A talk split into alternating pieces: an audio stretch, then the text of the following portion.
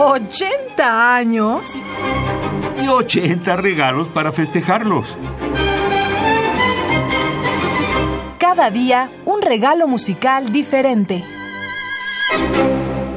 En la antigüedad se denominaba Hesperia a las dos penínsulas más occidentales de Europa, la italiana y la ibérica. En griego antiguo, Hesperio significa originario de una de estas dos penínsulas, así como también era el nombre que se daba al planeta Venus cuando aparecía en Occidente por la noche. El ensamble Esperión 21 ofrece versiones cercanas al espíritu original de las piezas que interpreta. Desde su fundación realiza una intensa actividad en todo el mundo y participa regularmente en los principales festivales internacionales de música. Bajo la dirección de Jordi Sabal, concertista, pedagogo e investigador catalán y destacado intérprete de viola da gamba, instrumento del que se ha convertido en referencia mundial, este ensamble se ha caracterizado por una manera ecléctica de tomar sus decisiones artísticas. Sus objetivos se fundamentan en la búsqueda de una síntesis dinámica entre la expresión musical, los conocimientos estilísticos e históricos y la imaginación creativa en tanto que músicos del siglo XXI. Lo mismo que en la exploración y recuperación de repertorios desde la Edad Media al Romanticismo, con especial concentración en la península ibérica. Vamos a escuchar de Jordi Sabal, quien nace en 1941 en Cataluña, Ruggiero de Diego Ortiz, Canarios, improvisación, tres glosas sobre todo el mundo en general, variaciones de Francisco Correa de Araujo, música del álbum Ostinato, editado en 2001 por el sello Alia Vox. La interpretación es del ensamble Esperión 21 y Jordi Zaval en la dirección y en la viola da gamba.